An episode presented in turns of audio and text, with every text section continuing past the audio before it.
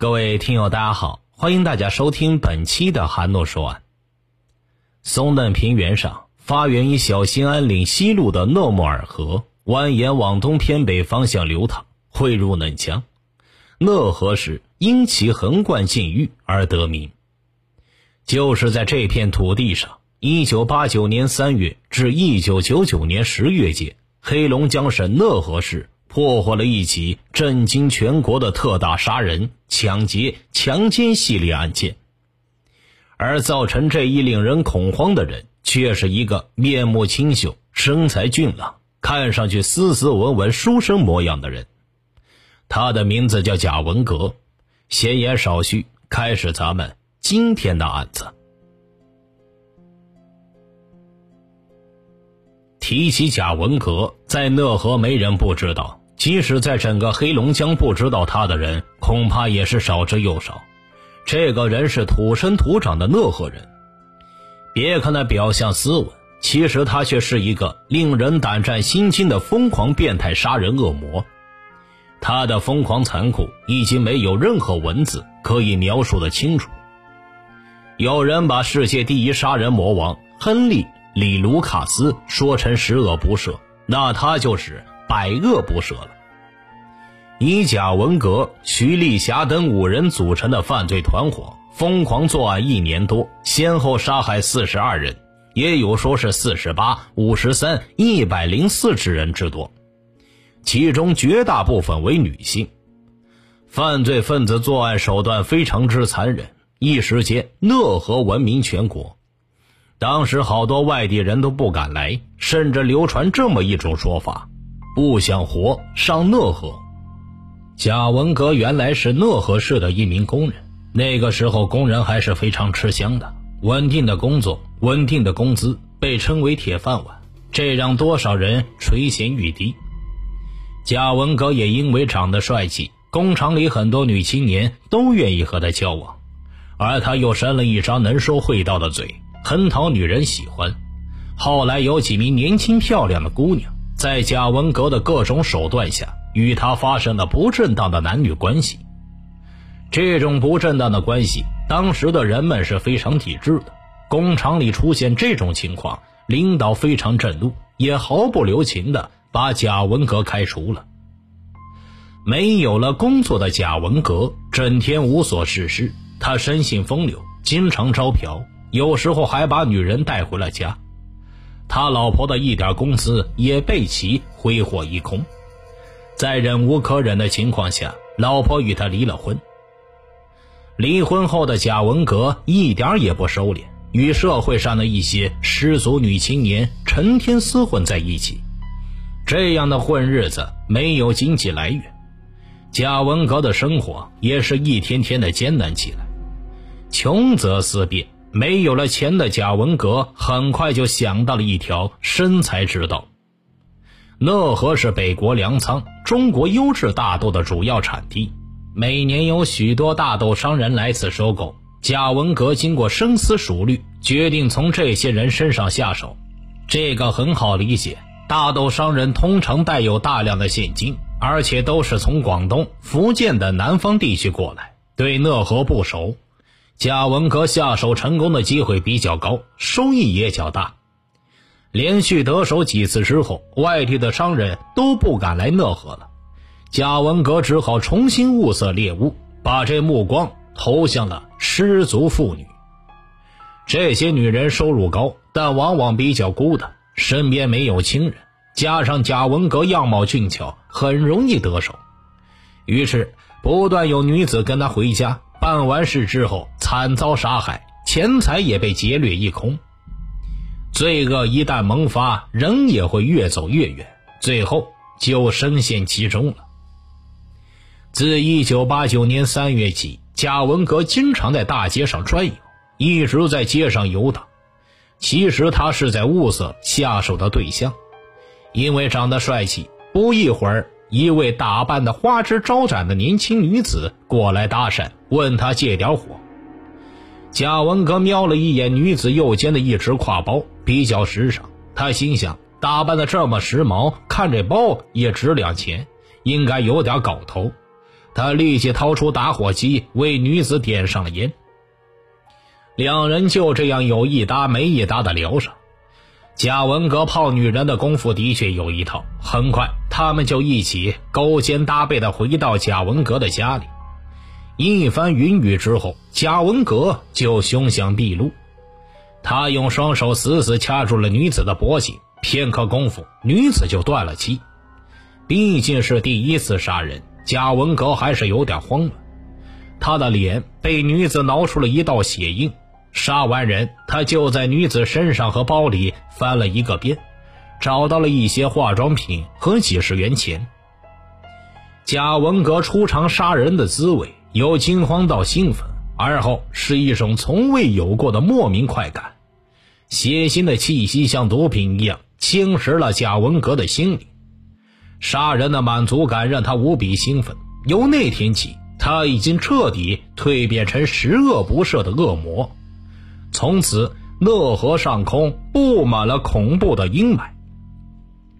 短短几个月，乐河市就有二十多人神秘失踪。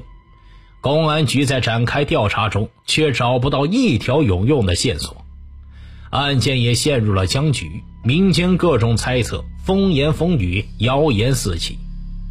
一时间，讷河市引起了极大的恐慌，人人都感到自危。没有人敢夜里单独出行。这里发生的一切很快传遍了全国，讷河在外界已经被称之为“匪城”。一九九零年三月，贾文革的犯罪欲望逐渐膨胀，犯罪活动也逐渐开始升级，从过去单一的谋财犯罪发展为报复、淫乐等多种犯罪。他深感一个人已经很难满足自己的犯罪欲望，很多重大的犯罪难以实施。况且讷河一个小城，多方面条件限制也有碍他犯罪计划的实施。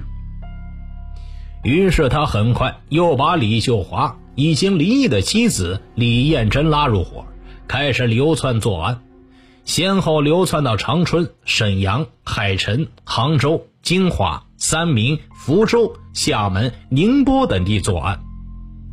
该团伙每到异地作案后，就迅速离开，并且在作案时不留活口，尽量少留痕迹或者不留痕迹。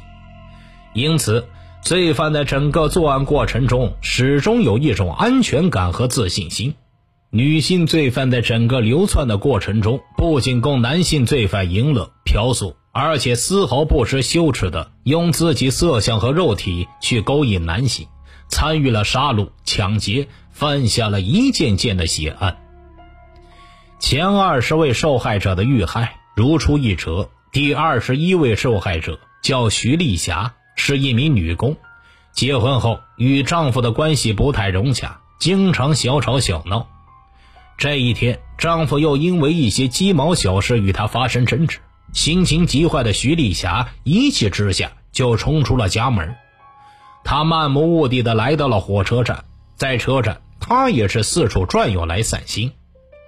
看到徐丽霞面容姣好，穿的也还不错，一个人在东走西顾的，就误以为是卖淫女。火车站附近的小旅馆里就寄生着很多种这类的卖淫女。他们每天都到火车站向南来北往的旅客招揽生意。正在物色猎物的贾文革误以为徐丽霞是卖淫女，便上前去和徐丽霞攀谈起来。徐丽霞本来心情不好，见有帅哥搭讪，自然很高兴。很快，在贾文革巧舌如簧的攻势下，徐丽霞就乖乖地跟着他来到了住处。他做梦也想不到的是，自己正一步步走进了魔鬼的陷阱。两个人到了住处，就迫不及待地发生了关系。就在徐丽霞兴致正浓、尽情享受这偷情的快乐时，她突然就感到自己脖颈被一双大手死死地掐住，不一会儿就没了气儿。贾文革杀了这个女人后，直接就把她扔进了仓库。这是贾文革花了好长一段时间挖出来的一个地窖，谁知道这徐丽霞命不该绝。当时啊，其实她只是昏死过去，并没有死。他在地窖里慢慢缓过了劲儿，竟然醒了过来。他下意识地向四周观看一下，这一看可把他吓得三魂七魄都没了。只见地窖里横七竖八地摆放着几十具的尸体。此时他也清楚了自己在什么地方。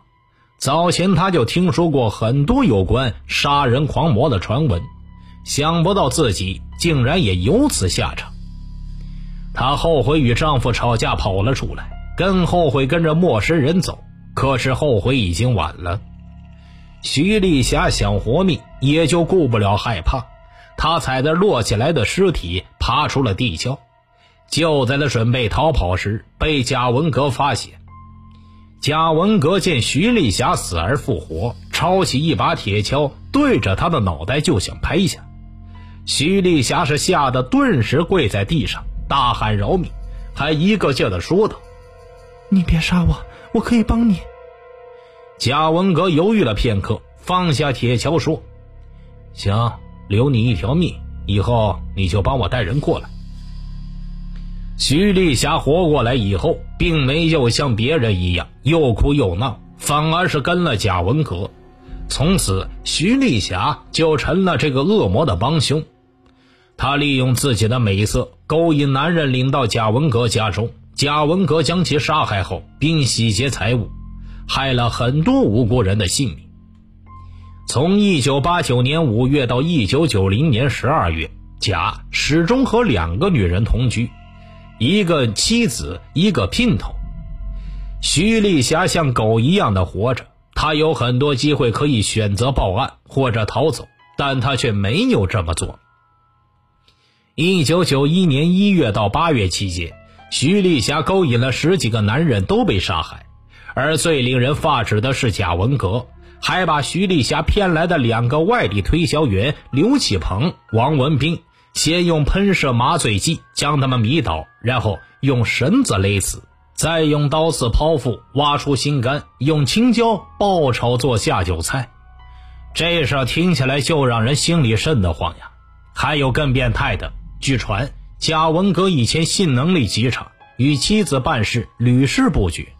后来听说呀，吃啥补啥，贾文革就把一个外地农民孙成明杀害后，不但挖出了心肝。还突发奇想，一心不行，切下了他的生殖器和睾丸，煮熟了吃掉。如此残忍的手段，血腥场景，文字都难以表达。徐丽霞帮他带男人，他自己则利用自己的相貌去勾引女人。这些人到了他家，都必死无疑。财物被洗劫后，尸体就被抛下了大地窖。他的家已经实实在在。变成了血腥屠宰场。仅仅一年时间，以贾文革为首的犯罪团伙疯狂作案六十四起，杀害四十二人，其中妇女二十四人，男子十八人。贾文革案破获也是一个巧合。当时，贾文革伙同他的情妇等人流窜到南方准备作案，因抢劫案件被当地警方抓获。警察盘查时，徐丽霞毕竟是个女人，心里又虚，见到警察盘问，竟然脑袋一懵，把杀人的事情全部都招了。然后贾文革就被抓获，几人被押回了讷河。警方挖开贾文和家地窖，由此案发。他们在南方没有命案，只是抢劫、杀人呢，都在讷河。从第一起案件到案发两年多，在同一个地方，几十人遇害，却一直没有案发。之所以两年没有案发，是因为信息闭塞、盲流较多、人口管理登记比较混乱的客观原因。但大多数受害者的身份都是暗娼，这一身份也延缓了罪行的揭露。受害者多是瞒着家人从事卖淫工作，一般很少回家。或少与家人联系，就算有家人知道受害者从事的工作，但一般从事这类工作的人失踪、流动也是常事。加上碍于受害者的身份，受害者家属都未报警，该案在当时少有报道，所以导致后来的众说纷纭。一九九一年十月二十八日，县委召开常委扩大会，通报案件情况。十一月二日，黑龙江省委常委、政法委书记谢勇专程赶到讷河，听取案情汇报，并作指示。十二月，中央政法委也派出调查组赶赴讷河调查幺零二六特大杀人抢劫案件。根据上述官方记载，贾文革从讷河县农业机械厂被开除之后，从事杀猪、杀牛卖肉生意致富。为尽快的发家致富，便租赁偏僻房屋，实施抢劫杀人。先后网罗了清河乡江东村农民李秀华、齐齐哈尔建华城职工家属区托儿所保育员徐丽霞、蔬菜公司工人孙文丽结成杀人团伙。该案的法律程序走得很快，此案在中央政法委、公安部和黑龙江省公安厅齐齐哈尔市公安局的指导下，于一九九一年十二月二十六日侦查终结。同月三十一日，由齐齐哈尔市检察院提起公诉。一九九二年一月八日，齐齐哈尔市中级法院开庭审判，并报黑龙江省高级法院终审判处六罪犯死刑，剥夺政治权利终身。二十四日，齐齐哈尔市中级人民法院在讷河召开公判大会。会后，将贾文革、李秀华、徐丽霞、孙文丽、李艳珍、王艳玲六名特大杀人集团罪犯特意游街，在城里主要街道都转了一圈，才拉到刑场枪毙处决。当时的场面堪称是满城空巷啊，万人围观。经当地市民指引，媒体在讷河市原种经营处附近巷子里找到贾文革的住处。也是凶案发生处，这里距离讷河火车站不足一千米，很符合贾文革团伙骗来受害人的需要。令人感到意外的是，这处凶宅还在。据说当时案发后，警察去地窖挖人时，地窖里都是人，而且贾文革还曾经烧过，至今也难以知道到底他杀了多少人。这个犯罪团伙并不是一点也没有露出蛛丝马迹，只是由于个别干警的违法违纪，严重影响了警民关系，致使群众所掌握的一些犯罪线索没有及时的到公安机关汇报。一九八九年，贾因有盗窃嫌疑，被该县第一派出所列为重点人口进行管理，而次年三月，甲因户口迁走。管片户籍民警王宝龙未经调查，也没有经所长批审，就擅自撤销了其重点人口审批表，对暂住人口的管理上也严重失控。从1989年5月到1990年12月间，甲始终和两个女人同居，一个是妻子，一个是姘头。这么长时间过的这种畸形生活，却丝毫没有引起当地派出所的注意。其余成员多在电影院、录像厅、浴室、旅店、车站等重要部位或者特种行业频繁活动，但因为个别民警的工作疏漏，均没有发现线索。民间传闻，贾文革的家里地窖的尸体还有很多没有起出来。提起1991年发生在这里的贾文革团伙杀人案，好多讷河市民还感到头皮发麻。正所谓知善知恶，为恶去善，稍有逆境，万物纵恶。听大案要案，观百态人生。微信公众号搜索并关注“说书人韩诺”，即可观看该案的图文版。好了，这个案子就给大家讲完了。欢迎转发、订阅、留言。我是说书人韩诺，咱们下期再见。